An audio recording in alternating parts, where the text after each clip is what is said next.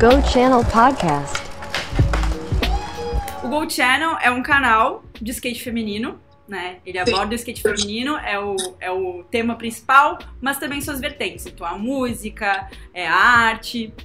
E o corre das meninas é semelhante em todos essa, esses temas. E, e aí, um tempo atrás, uns anos atrás, uns três anos atrás, eu comecei a vasculhar um pouco a história de mulheres que fizeram parte é, da história do skate feminino, tanto aquelas que foram protagonistas no skate, tanto aquelas que ficaram no, nos bastidores trabalhando no skate. E aí iniciei com, com Cecília Mãe, um papo super bacana. Né? Ela que foi uma grande, é uma grande jornalista, mas foi uma das primeiras mulheres atuantes numa, numa revista Muito de skate. por muito tempo. Exato. E depois eu tive a oportunidade de conversar com a Helga Simões, que foi uma jornalista, cinegrafista e teve um programa que englobava todos os assuntos de skate, é, feito por mulheres. No- na ESPN. E aí, eu já tava um tempinho tentando conversar contigo. Eu soube que você veio pro Brasil. Eu te, eu te vi num evento, mas eu não consegui ter a oportunidade de conversar com você a ponto de fazer uma entrevista. Então, ofi- oficialmente falando, estamos com Mônica Polischuk. O pouco que eu sei, e eu acho que a gente vai desenrolar aqui, é que você foi uma das grandes skatistas ah, que teve um papel fundamental no skate eh, dos anos 80 aqui no Brasil. Então, nada melhor do que trazer você aqui para trocar uma ideia no Go Channel e servir como inspiração, não só para quem viveu naquela época, mas também para essa nova geração. Então, muito obrigada por ter aceitado esse convite. Imagina, prazer é todo meu. Eu acho que, principalmente nessa semana, né, que estamos falando de skate Olimpíadas, todo mundo, né, super, eh, assim, feliz, né, eh, de estar vendo esse acontecimento, né? E é muito importante a gente falar da história, porque é, é, acontecendo agora é um passo importante, mas porque foi desenvolvido né, teve uma história antes. E eu acho, eh, eu estou tentando fazer uma parte, colocando também isso online, para estar tentando deixar mais acessível para as meninas que estão começando agora, porque eu não gostaria que achassem que o skate começou nas Olimpíadas, por exemplo. Ia machucar muita gente no processo. Né? Então, por exemplo, agora eu acabei de colocar uma informação de uma skatista de 2003, a Débora Ribas, de eh, Curitiba, né? Você colocou Então, aonde essa informação? Então, eu tenho. Meu filho fez um website para mim, colocar. eh, Porque esse tempo que eu fui no Brasil, esses sete meses que eu passei em 2018 para 2019, eu vi muita coisa legal que aconteceu, né? O skate feminino e as meninas pequenas e muita coisa acontecendo. Uhum. E como eu vi desde o começo, eu falei, poxa, quem está registrando isso, né? Será que é, sou só eu que estou vendo tanta emoção, tanta coisa nisso tudo? Porque foi o é, o skate feminino, ele foi suado, ele foi trabalhado por pessoas que simplesmente se apaixonavam pelo skate, né? E eu vi algumas meninas em, nos, no começo dos anos 80 que realmente andaram no skate e passaram uma vida para frente, né? E poucas. E depois nos anos 80 foi uma coisa assim, ah, sofrida, né? Mas você pode ter certeza que se a menina enfrentou o todo e pôs o pé no skate nos anos 80 é porque gostava. Né? E depois com isso veio anos 90, foi aumentando, anos 2000 e, e é uma história muito linda, é muito importante. E se a gente não falar para essa geração que está começando, muita dor vai ter em vez de comemoração. Porque se você falar com qualquer menina, hoje mulheres, elas têm muito carinho dessa época, né? E elas estão junto com tudo isso que foi construído. E não é, é assim, ah, foi por causa de mim, foi por causa porque eu sou a melhor, foi por causa. Não! Se você analisar cada uma no processo dos 80, 90, 2000, todas tiveram, fizeram o que tinha que ser feito Sim. e o que podia ser feito, né? Então, não, é, tem que ser falado da história, sim, tem que em vez de é, deixar para lá, tem que incluir, porque é uma energia, é uma coisa positiva muito bonita. Então, eu fico lisonjeada de poder estar falando um pouquinho nesse momento, né, de tanta uh, emoção para o skate. Antes de mais nada, eu queria saber, eu queria que você se apresentasse, né, um resumo, quem é a Mônica, é, quantos hum. anos tem, quantos anos de skate, e depois a segunda pergunta de quebra é como que o skate apareceu na tua vida? Quem te deu o primeiro carrinho? Porque naquela época também não era uma coisa tão comum como hoje em dia. Você consegue resumir tudo isso? Sim, sim. Então, assim, meu nome é Mônica Polustchuk, eu tenho 53 anos, sou mãe de três adultos. E é, comecei, não sou do interior, sou de São Bernardo do Campo, que é uma, é, logo, é, junto com São Paulo, né? Uma das é, é, veias fortes de skate, né? O campão, a, a, pista lá enorme que a gente tem, que eu tive a sorte de ter desde é, dos meus 14 anos, né?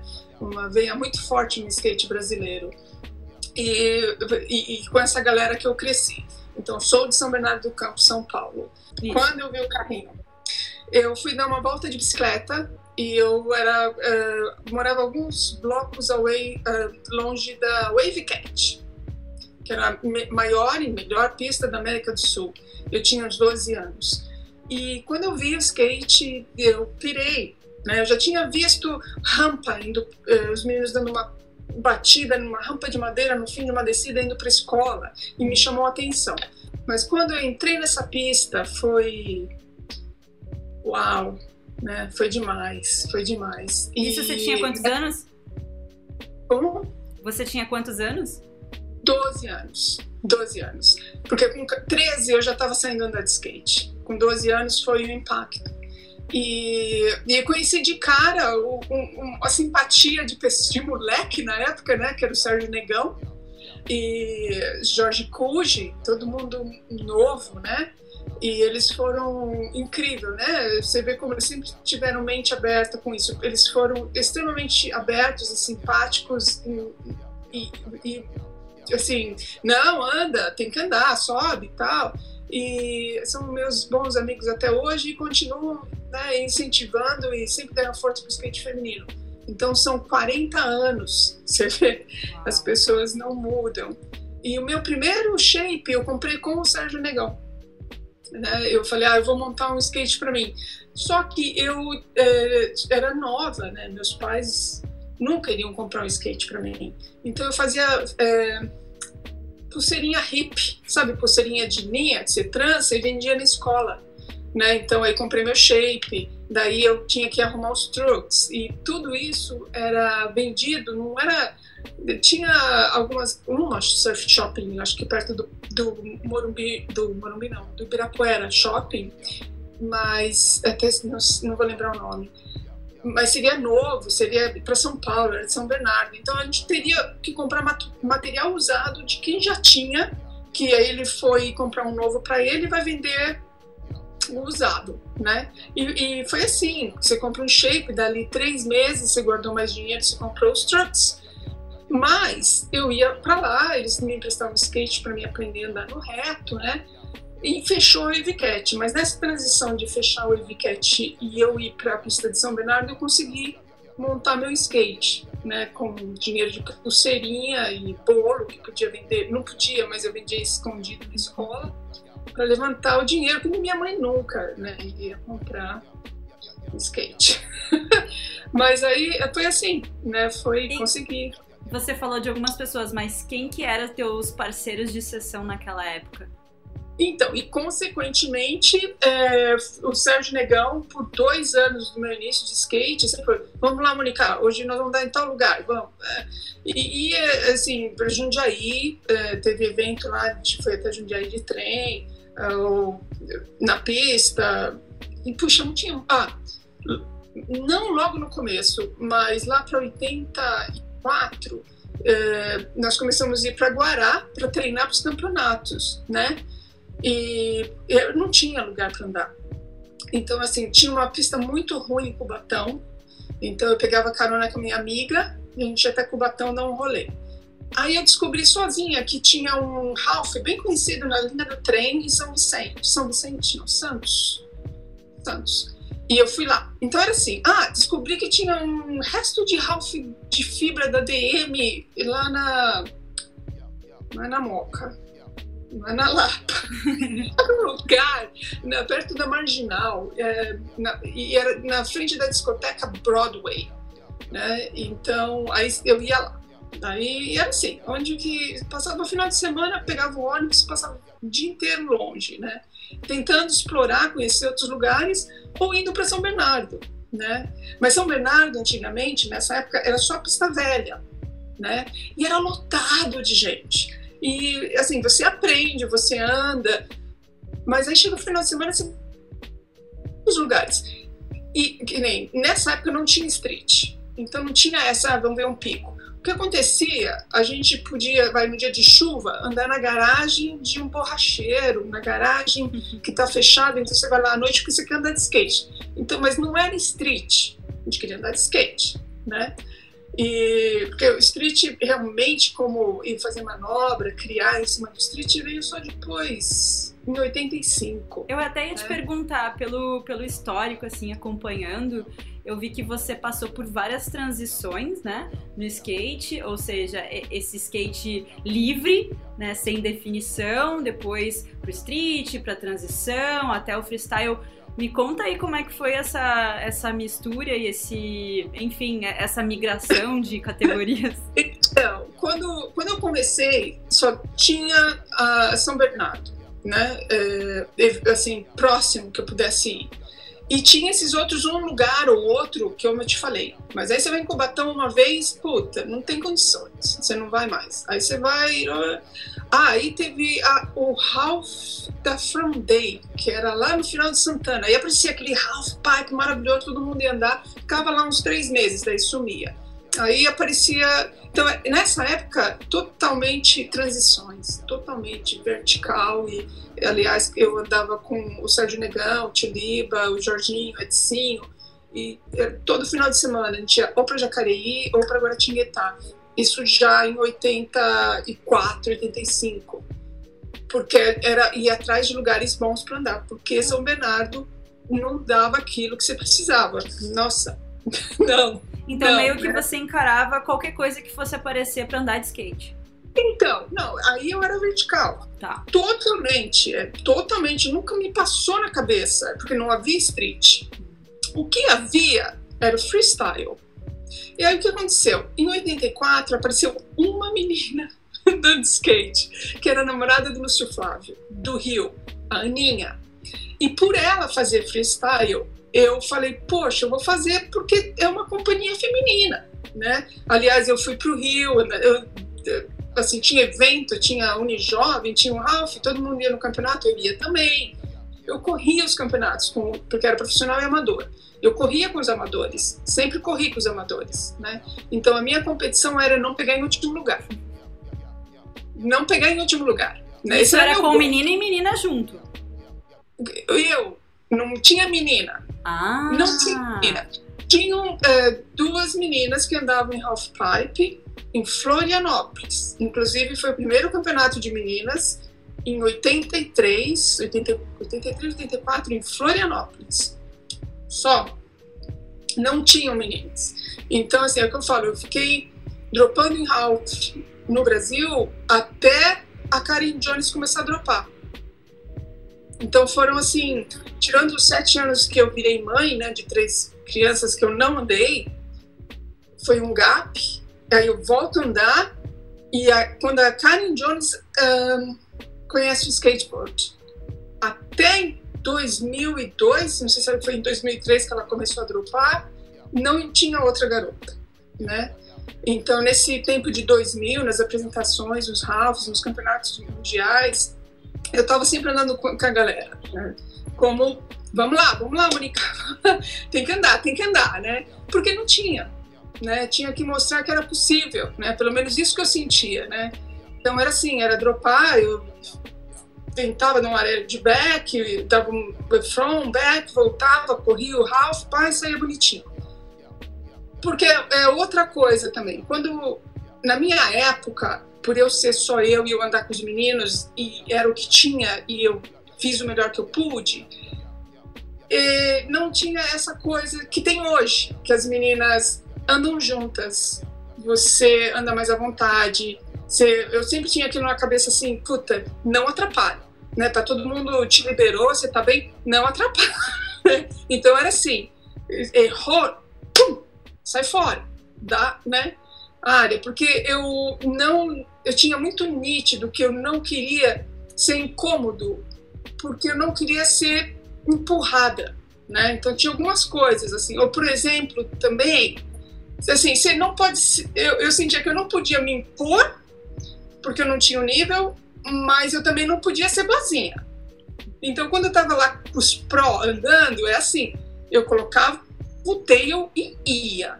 Entende? Porque se, se eu começava a vacilar, eles não iam me respeitar. Né? Então pum, pum, mas daí também vaza. Caiu vaza. Teve uma Não, pessoa. Mas... É, te, você tem, na realidade, muitos amigos e muitas pessoas que te admiram. E o Eduardo Índio mandou aqui uma mensagem para você recordar alguma história legal dos campeonatos de Guará. Eu sei que você já comentou algumas coisas assim, o quanto isso foi significativo para você, mas teve alguma história, algum fato inclusive com ele? Ele te mandou um grande abraço.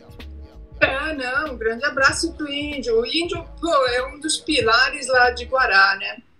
E você vê, é, eu espero que o skate nunca perca essa coisa boa, que são as pessoas que realmente amam esporte, não os, os melhores, não, os de coração, como a galera de Guará, né? Que sempre meu, é, skatista naquela época era zoeira, apontava, e os caras em Guará seguravam a bronca, né, para fazer um evento, depois eles seguravam a bronca para realizar o outro. Mas tudo por quê? Porque eles queriam ver, né, é, rolar. E isso é paixão pelo esporte, né? Então, poxa, o que aconteceu em Guará deu uma marcou a vida do skate, né? Porque todo mundo queria estar tá lá, era o evento do ano, né? Assim, tem tanta coisa emocionante. Eu não fui no primeiro, fui no segundo, fui no terceiro, e quarto e quinto. Foi cinco. É, só não fui no primeiro.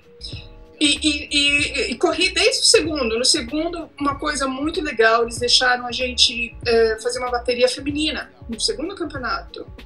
E quer dizer, eles deixaram. Né? Você vê como que é. Por isso que já me fala, ah, mas skatista é machista. Eu falei, puxa, eu não posso falar isso. O ser humano, nos, na galera, nós todos, os seres humanos tem machista.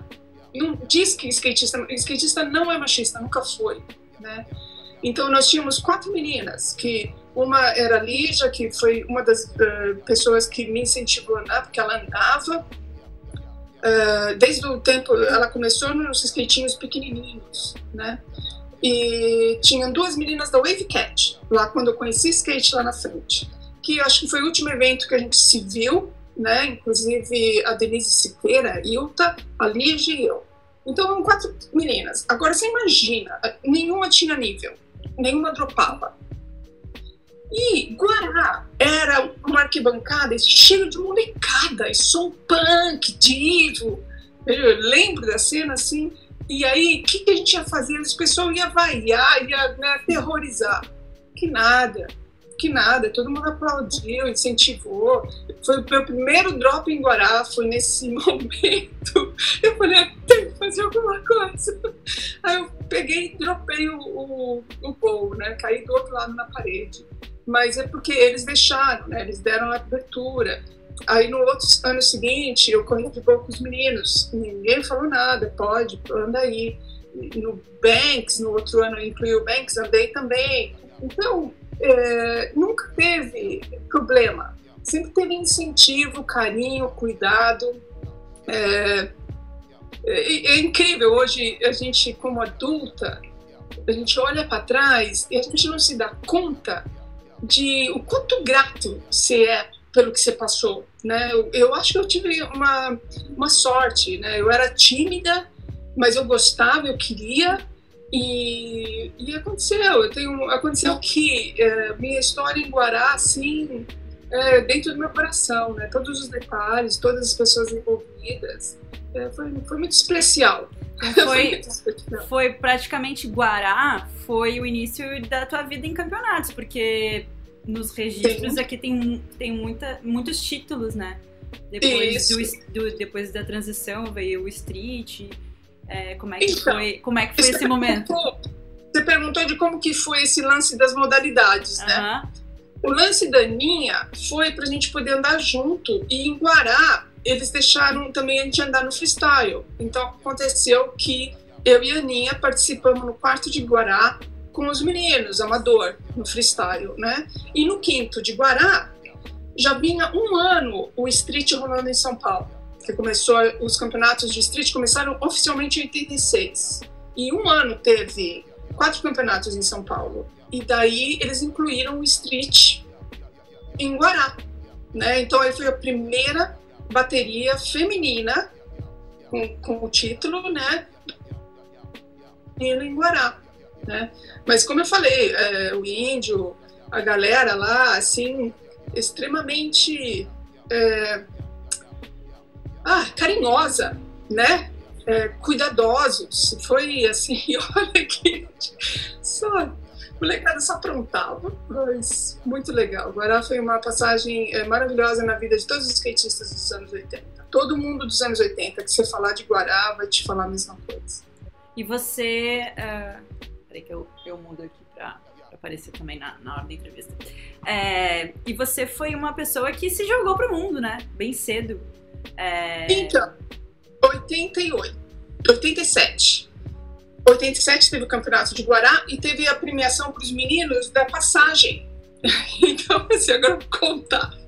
Tinha um, um campeonato em St. Louis, né, de VET. Ah, vamos que vamos que vamos e já tinha saído a primeira turma para o Canadá um ano antes. E aquilo de ver a galera indo tal, hum, quero ir também, quero ir também, né? Aí em 87, o prêmio para os meninos do Banks e do Bowl era a passagem para Califa. E tinha esse campeonato em. Louis. Aí reuniu a turma e falou: ah, vou, vou. Eu falei: ah, eu vou nessa. Porque eu tinha terminado meu colegial, eu já vi que não tinha meninas no Brasil e ia ser assim e eu sabia que tinha meninas americanas por causa do vídeo da Powell, tinha algumas, uh, Ellen O'Neill, uh, não vou lembrar o nome, lógico, das outras, um monte que eu via nas revistas. E eu queria ir, queria ver. Então, meu, vendi tudo que eu tinha. Eu peguei meu guarda-roupa, peguei todas as roupas usadas, qualquer coisa legal. Eu tinha uma coleção de bonecas. Todo ano no Natal eu ganhava uma boneca. Tinha mãezinha, tipe, todas, na caixa, estrela, sabe? Na minha época tinha bonecas estrela. Então eu era meia cuidadosa ao extremo. Então eu não tirava, eu colocava na caixa em cima da guarda-roupa.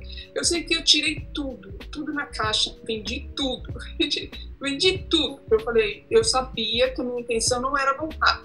Né? Como eu falei, eu terminei o colégio, eu tentei trabalhar de skate por um ano, né, vendendo e entregando mercadoria da Urb, Lifestyle, Brandex. Patrocínio, puta, se uma ajuda aqui, uma ajuda ali, mas 18 anos, eu tenho que dar um jeito na vida, né? E faculdade, puxa, não sei lá, tava muito no skate, né? Aí eu peguei e falei, ah, vou com essa, porque tinha o problema do visto. Como você vai conseguir visto? Visto para ir no campeonato. Aí consegui o visto, consegui a grana da passagem, eu fico com 400 dólares no bolso. Uau. Acabou em uma semana. E adivinha, olha pra você ver o nível. 400 dólares no bolso. Primeira coisa que eu faço com a galera quando vai no skate shop, compro um skate. Os 400 assim. Mas tudo bem. Uh, você vê, sem noção. A gente, hoje eu com 53 horas eu falo, meu, sem noção. Mas deu tudo certo. Eu, eu consegui um trabalho com uma família, fiquei morando com uma senhora muito perto da casa da escola onde eu aprendi inglês. E depois arrumei um divin para ser babá, né? Depois fui para os restaurantes. Ou seja, fiquei um ano assim, eh, andando em Venice Beach de sábado e domingo, quando tinha folga né, na semana.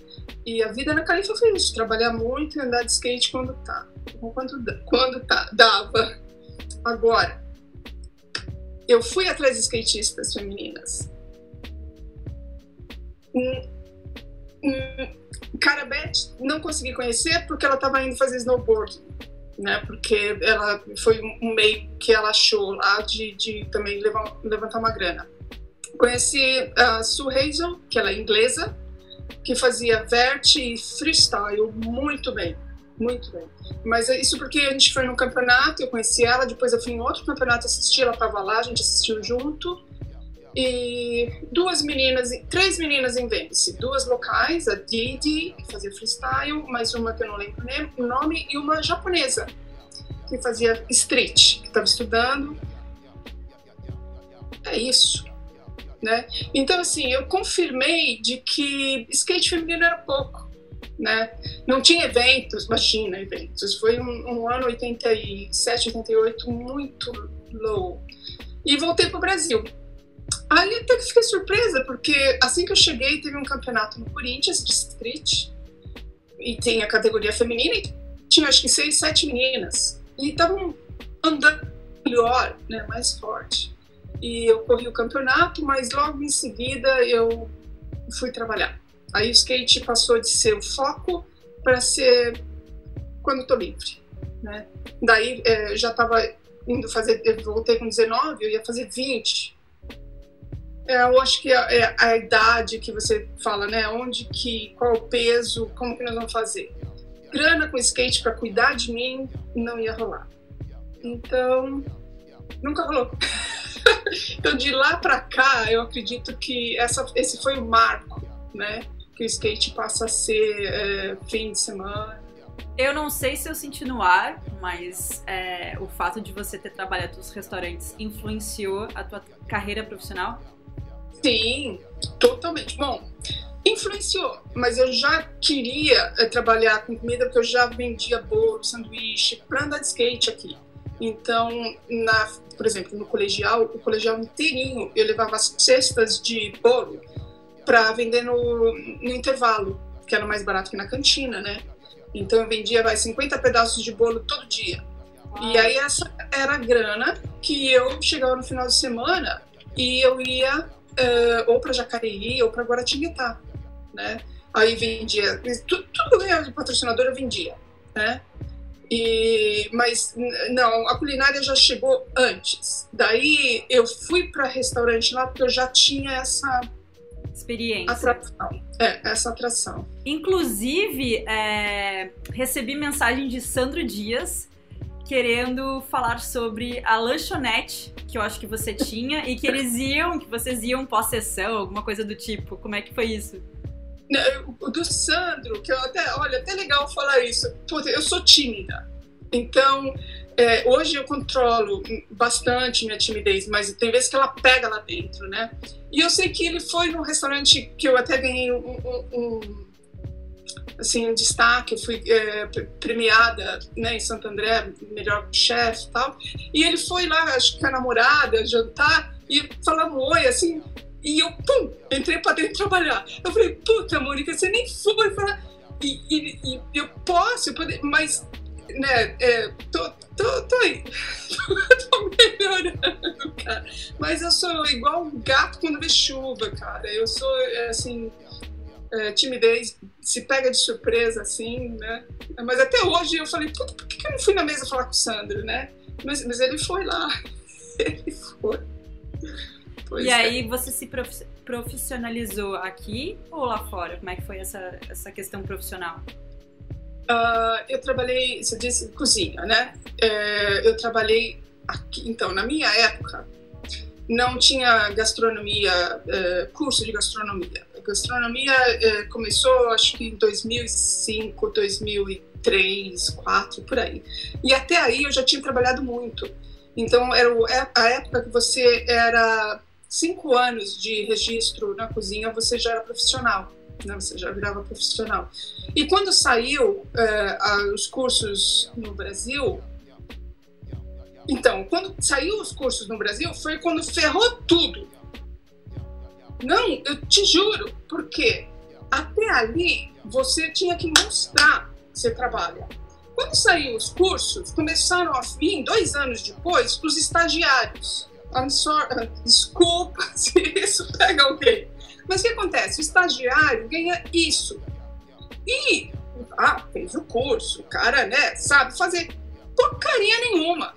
Ele não tem velocidade, ele não tem raciocínio rápido e, e te tira o teu trabalho, né? Então, assim, eu tive 10 anos de um trabalho atrás do outro, eu tive, abri, dei assessoria, abri restaurante, muito trabalho. Depois que, que deu essa virada, eu fiquei um ano sem trabalhar.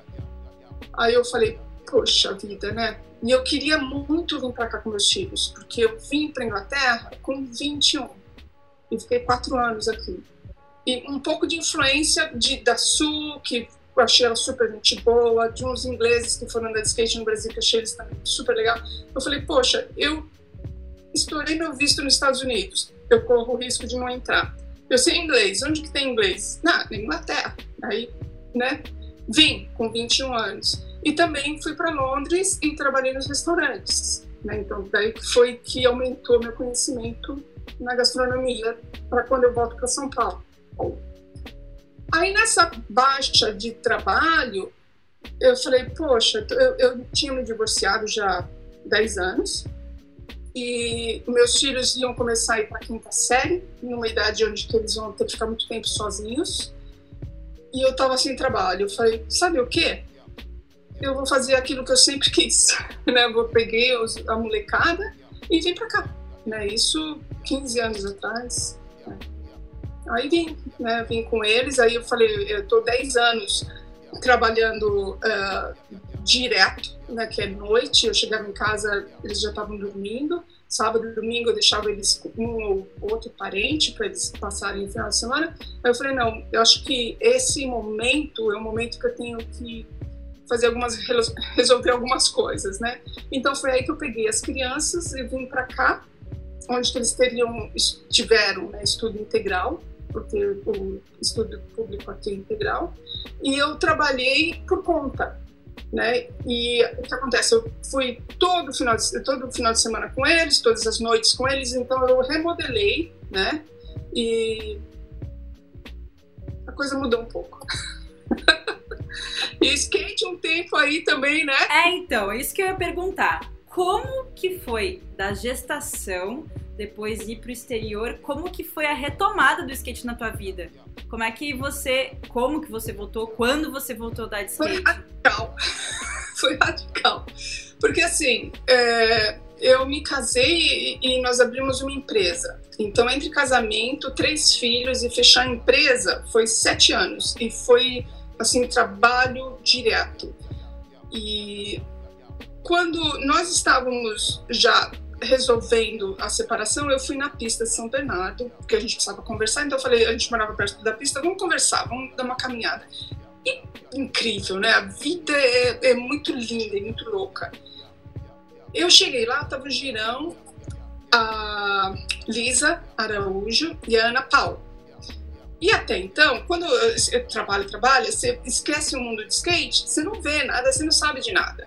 Quando eu cheguei lá, eu vi, ela veio falar comigo, geral me apresentou e tal, e o movimento dela em cima do skate tal, isso em 98 para 99. Nossa, será que agora vai dar certo? Né? E eu fiquei assim, ah, leguei, bom, separei, primeira coisa, comprei skate e meu tempinho de volta ia para São Bernardo. Aí foi que eu comecei a andar no no Banks de novo, aí abriu a Tend Beach, que era um puta Ralph, tinha o Ralph do Mineirinho, que podia andar lá de final de semana, acabou, eu voltei a andar da noite pro dia e eu tava com 30, 29 para 30. Mas foi, te falo, meus 30 eu andei mais segura, eu evoluí, porque eu me senti feliz, me senti bem. Então, enquanto lá com 18, você fica assim desesperada, ah, preciso fazer uma manobra, ah, preciso fazer isso, ah, tensão, tensão, tem... Eu, eu, eu cheguei a não ver skate, eu sonhava com skate. Quando eu retomei, a felicidade é tão intensa e com 30 você ainda dá gás, você ainda dá gás. Até os 39, 40, você vai, você dá gás. Eu tô com 32. Tem... Ah, não, você tem, tem chão. tem chão. Porque é, é, tudo na tua cabeça, né? Inclusive agora, com 53 a gente anda com os mais velhos e o papo é a cabeça, né? É a fear, é as responsabilidades, tanto que todo mundo chega no gás. Aí depois passa um tempinho que você tá andando, você vai pensando, aí você vai diminuindo. Mas você chega no go for it, aí você fala, hum, eu tô me arriscando, deixa eu andar mais devagar e não sei o que. Aí vai, hum, aí deu uma hora ninguém aguenta mais. Acabou a sessão. Faz parte. Mas olha, a gente sente tão bem como se fosse uma criança de novo. A sensação dentro de você é a mesma, né? E aí, então, aí volto aos 30, ainda ando ativa, assim, tipo, três vezes por semana, até, até eu vim pra cá, que foi os 38. Daí aqui eu morei perto de um parque com banks, mas meus filhos já não estavam interessados em skate, então o que acontecia de domingo eu ia sozinha dar um rolê. Aí eu falei, não, eu vou fazer isso. E meu filho falava, graça que você tem, O quê? Eu falei, é porque eu não quero parar. Porque se eu parar agora, vai ser definitivo, né? É, então eu prefiro ir sozinha, mas para mim continuar, né? E, e, deu certo, porque passou uns anos aí eu conheci um colega meu daqui, o Ricardo, aí conhece o outro, vai, conhece o Pico, aí você, pega uma galerinha. Porque, meu, andar de skate sozinho, ok. Mas, meu, andar com a galera, com a mesma, sabe, não tem preço. É, é muito legal. É muito legal. E valeu, né? É, ter, é, como falar, pensamento forte, né?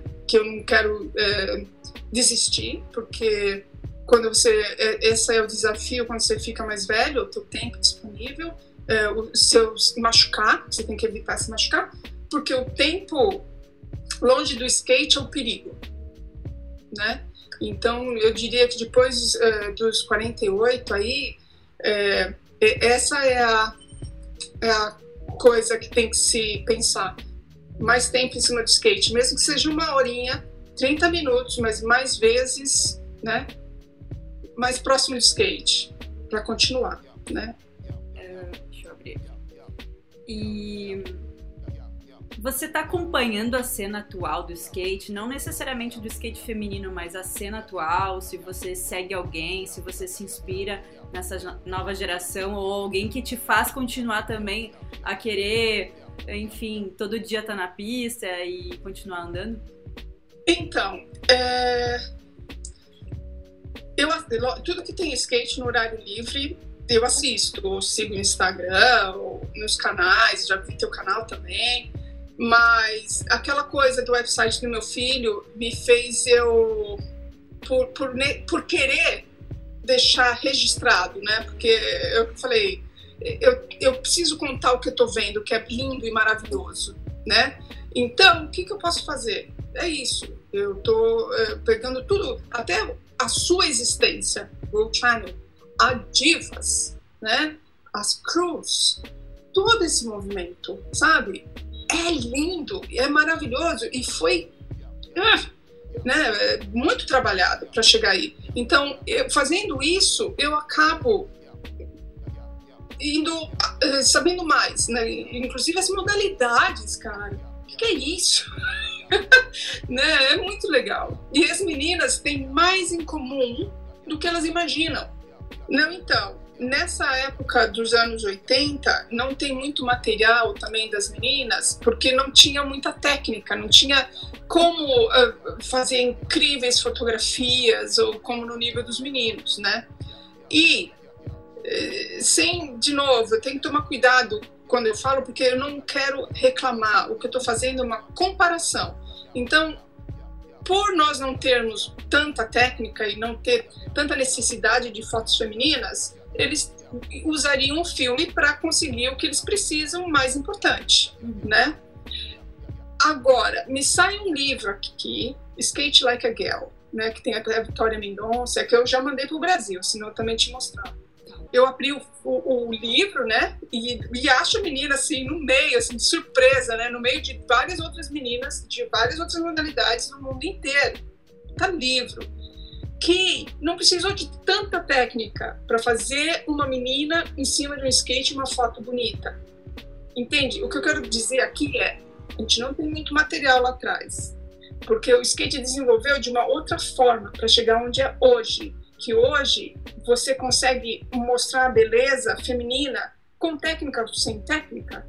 É, é o skate feminino. Ele ganhou um, um lugar próprio dele, entende? Enquanto que em 80 as meninas que andavam, a gente estava tentando se colocar no lugar do menino, que não é entende? Não é.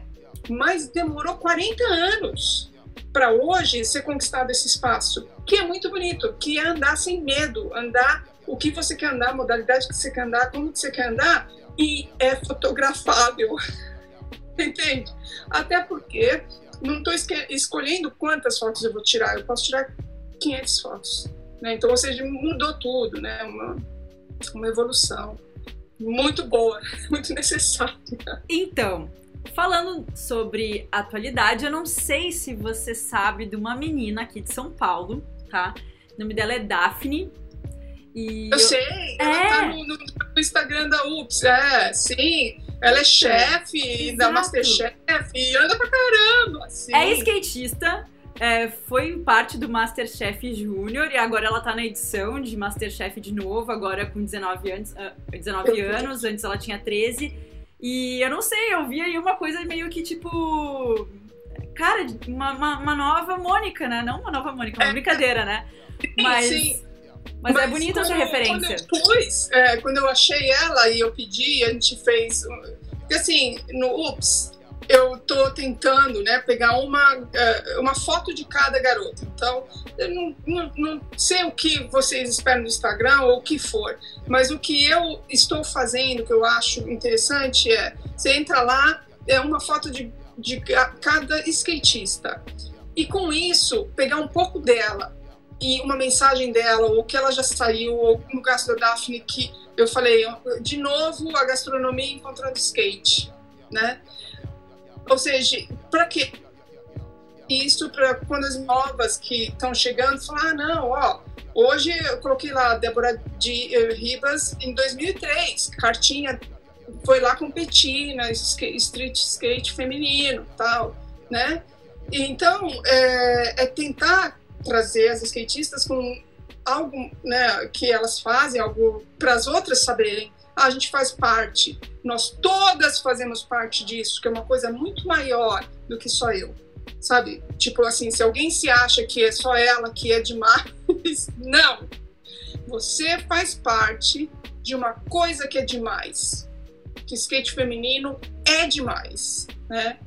E sim, então, dessa forma eu conheci a Daphne. Que... Mas acompanhando. E como que você. Tipo, eu tenho um monte de, de, de, salve da galera, como a galera gosta tanto de você, tem um carinho especial, né? Tipo, depois aí você dá um salve geral uh, pra agradecer. Mas assim, feliz. que mensagem você deixaria, assim, pra, pra essa molecada que tá começando, né? Nem só pras meninas, porque eu vejo que o canal, ele é feito por mulheres, é, para esse público, mas tem muito cara que assiste também. E, e, e a inspiração feminina serve para eles. Então, assim, o que, que você diria para essa nova geração que, que ama skate, que quer seguir carreira também, a importância do estudo, né? quem quer chegar até certa idade andando, trabalhar corpo e mente, como é que é a tua mensagem que você deixaria? Então, é assim, é, eu nunca ganhei dinheiro com skate. Nunca. Mas eu ganhei. É, também não é uma qualidade de vida. É, eu ganhei minha liberdade de ser quem eu sou, de fazer como eu quero, né? E tem vezes que eu, eu pego minha bicicleta aqui, coloco a mochila, skate e vou embora. Eu sei que tem vezes que as pessoas olham e falam, puta, essa coroa eu não me vejo como uma coroa. Eu não me sinto uma coroa, né? E eu não paro para pensar o que, que as pessoas vão pensar. Eu, eu, e não é fácil, porque quando eu saio, eu sei que eu vou pedalar, vou ficar cansada. Tem vezes que tá querendo chover, eu falo, ah, não vou. Aí eu falo, não, vou sim. porque vai ser cansativo, mas eu vou voltar tão feliz. O andar de skate vai me encher com essa felicidade vital para aguentar estresse do trabalho, o estresse das ruas, a responsabilidade. O skate me trouxe muitos momentos maravilhosos que fizeram os momentos difíceis serem suportáveis. O skate trouxe amigos, o skate trouxe o, eu poder escolher. Eu escolhi, eu não quis, né? Eu não quis porque ia me dar, sei lá, fama ou grana ou ia me dar, ia me dar nada. Eu quis o skate porque eu me sinto bem, me faz bem, né? Então eu escolhi ele, apesar de né, de não ter sido fácil com o trabalho, com o divórcio, com as crianças, tal. É, mas eu escolhi com ele, eu escolhi levar a vida com ele. E eu sou grata e eu acho que se as pessoas entenderem isso, elas vão ter, não vão se arrepender da escolha. Né? Eu não me arrependo da escolha que eu fiz. E tem mais. Ele tem uma vibe que conecta globalmente. Todo mundo falam as mesmas palavras sobre as Olimpíadas. Até fiz um share no Facebook hoje da uma matéria falando dessa coisa, ah, olímpico, não olímpico, estilo de vida. Que, do mesmo jeito que a gente debate no Brasil, os americanos debatem, os outros debatem, é engraçado que a gente conecta sem conexão. Entende? Do jeito que evoluiu as meninas, foi no Brasil, foi nos Estados Unidos, foi geral. Entende? Ele foi evoluindo como em lugares diferentes, mas para o mesmo caminho. É muito louco. E eu fico orgulhosa de ver isso. É uma coisa, é uma coisa muito boa. Não só. Eu, eu falo muito do skate feminino, porque o skate cresceu tanto que, puta, eu não sei o nome dos caras. É o Pedro Barros, esse tá fácil. Mas é muito nome, cara. Mas né, cada vez que eu vejo um menino, outro dia eu vi um, um do Instagram da 100%, cara, pulando aquela escadaria, eu falei, meu Deus, cara, olha isso. Então, assim, a gente tem todo skatista, mas, velho, uma alegria. É, que o cara só vai entender quando ele for velho. Entende? Eu não sou velho. Outro dia eu vi a Karen Feitosa falando num clipezinho no campeonato do Corinthians. Então ela falava assim que ela ficava emocionada de ver as menininhas fazendo street, certo? Eu fiquei emocionada quando eu vi ela pirralha andando na Billabong no campeonato de street. Entende? Então, é assim, hoje ela mais velha, ela tá sentindo o que eu senti e, e o que as outras vão sentir. Então, é, é muito louco é muito louco isso, e é muito positivo, é muito legal. Então, quem for ficar no meio de skate por opção, é, é, é porque curte, porque entende, né? E quem passou pelo skate, vai aí, né? Mas quem escolher, eu fui muito sou muito feliz, né? Com os joelhos doendo de manhã, mas tem problema. A gente vai até cuidar para encerrar nosso, nosso papo, eu não sei se tá, começa, tá escutando uma furadeira. Não. Ai, ufa, então espero que não apareça no vídeo. Já, já fala, tem seis minutos para acabar o horário de silêncio do prédio, não sei o que eles estão furando. É, você comentou sobre as Olimpíadas, né? Você já tá aí olhando tudo, comparando, fez um artigo, viu um artigo hoje. É, você imaginava que a gente ia chegar nesse patamar, que o skate Não. ia chegar assim numa, numa seriedade que é uma competição Não. olímpica? Quando veio os X Games, eu achei que é isso aí. Então nós teríamos campeonatos é, especial para esportes radicais. É, olha, ai, é é, é, Olimpíadas é um, um, uma coisa assim, né? Eu preferia que fosse tudo, é, cada macaco no seu galho, né? Mas quiseram colocar todos os macacos num galho só. Vamos, eu acho ainda que eu prefiro, já que não tem outro jeito, levar do lado que é melhor, fazer o melhor disso. Não dá para remar contra a maré, mas tá aí, né? Não, por que eu nunca pensei que pudesse ir? Porque nunca interessou. Entende? Skate era uma coisa à parte. Então tem muito conflito aí de ideias, principalmente o pessoal, porque agora, agora essa geração, ela ouve outro tipo de música, ela curte outras coisas, os pais levam na pista, mas a geração dos anos 80 tinha muito mais do que isso, né? E tinha arte, é, música. E o skatista, ele teve que enfrentar muita gente contra ele. Muito, muito. Desde casa, os pais, a, a conceitos e, e a, a, música que a gente curtia muito era punk, que era reclamando da situação, sabe? Nós nunca uh, abaixamos a cabeça uh, por, por ser skatista. Então, uh, você entrar na Olimpíadas é tipo querer colocar a camiseta do bom garoto né, que não servia no skatista dos anos 80. Nos, nos, anos 80, eu virava a camiseta ao contrário, para não mostrar a, de quem que era a camiseta. Porque se saísse alguma coisa, ia estar. Tá não que ia sair, porque eu sabia que não ia, mas era um, um jeito de falar: eu estou andando sem suporte. Entende? É sem suporte. Então não tem. Então a gente era muito mais ligado nisso do que hoje. Então, as Olimpíadas pode sim encaixar bem para essa geração que está aí. Mas é mais difícil da gente dos anos 80 falar sem sentimento. Entende? Porque nós fomos quem encaramos a luta. Mas, né, já falamos disso, já falamos do coração, agora a realidade é, tá aí. Então é usar essa ferramenta correta, é ficar de olho que seja feito e que tenha benefício. Eu vou adorar de ver pessoas que não teriam condições nenhuma poder usufruir de uma vida melhor com skate, ter uma educação e, e, ser feliz por isso, depois trabalhar de volta com skate, uh, entende que, que, que isso seja colocado de volta de uma maneira bacana, né? Porque não tem outro jeito, já tá, já é, e agora é fazer o melhor, né? E que todos se beneficiem, que o skate se beneficie por isso. Mas é, é meio isso aí. E o que, que a Mônica ainda não realizou e que gostaria de realizar? Puxa! Ah, meu Deus! tá, tudo, tá tudo em movimento! É. Então, eu, eu gostaria de assistir skate nas Olimpíadas agora em 24, na França, né? Que é quando eu pretendo ir para casa.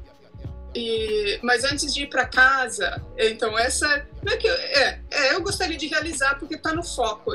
Essa vai ser a minha próxima grande grande parada. Eu queria fazer um east to west de bike skate pelas pistas que tem por aí desses países aí onde é, tem pistas, tem ONGs que tomam conta, né? Fazer de repente um trabalho voluntário, conhecer um pouco antes de ir para casa né? Porque uma vez que eu volto para o Brasil, é, daí eu vou me restabelecer lá, né? E eu gostaria de dar uma olhada, porque muita coisa com o skate está acontecendo, né? Então eu gostaria de dar uma viajada assim bem tranquilo aí, daí, com uma bagagem aí sobre, principalmente sobre as meninas, né? Que tudo que nós passamos no Brasil, elas vão estar passando para conseguir o espaço dela nesses países, né? E de novo, no meio de tanta dificuldade e pobreza, um pouco de essa palavra é bonita em inglês, joy, um pouco de joy é fundamental, né? Então, eu gostaria de estar vendo o trabalho dos skatistas para essa galera aí. Né? Joy significa o lado bom do skate, praticamente. Isso, esse é o lado bom do skate, é isso aí. Muito tem muito obrigada. lado bom de skate. É, tem muitos lados bons, mas a diversão, né? O, aquela coisa boa, o joy mesmo, é a é, melhor parte. É, joy, e tem uma outra coisa que o pessoal fala, né? Skate salva, skate salva. Uh, o skate te mostra o caminho de você ser mais forte. Entende? Então, é, vai. É, te dá o poder de, de você se fortificar, entende? Te mostra que você é capaz. Ele trabalha a sua saúde mental. ele te mostra que você é capaz. Entende? Que eu, eu tô eu gosto de colocar essa parte do skate salva de uma outra forma. Eu gosto de fortalecer o indivíduo, sabe? Porque o indivíduo ele não precisa de desculpas. Ah, vou pegar esse caminho. Ele precisa se fortalecer. Ele precisa acreditar nele mesmo. E o skate é isso, porque se você não tiver com o skate, ninguém faz de conta que está andando de skate. Entende? Não existe isso. Skate, você tem que. Tá, senão você está no chão. Não tem meio termo, entendeu? Ou você está andando de skate, ou você está no chão. Então você tem que se superar, você tem que se, se fortalecer. E, e aí vai, daí entra essa sala. Maravilhoso. Olha, gratidão, muito obrigada. Não, obrigada pela aula. Eu. Por compartilhar todos esses conhecimentos, todas as histórias. Não, eu quero ouvir das outras, né? Porque se você pegar as histórias, tem tantas coisas em comum, né? Assim, eu acho isso muito louco. É, é muito legal isso. Mas o mais Mas legal foi... é poder, é poder contar é, com, com essas coisas que daquela época, né? Que a gente achava que a, a luta só é de agora, mas não, vem lá de trás. Não, vem, vem. É de pouquinho em pouquinho que a coisa chegou, né? E é, é lindo, é lindo. Muito obrigada. E obrigado você, né, por trabalhar em cima aí da fortalecer as garotas. Muito, muito legal da tua parte. Força para você, né? Sucesso. É. Para todas nós.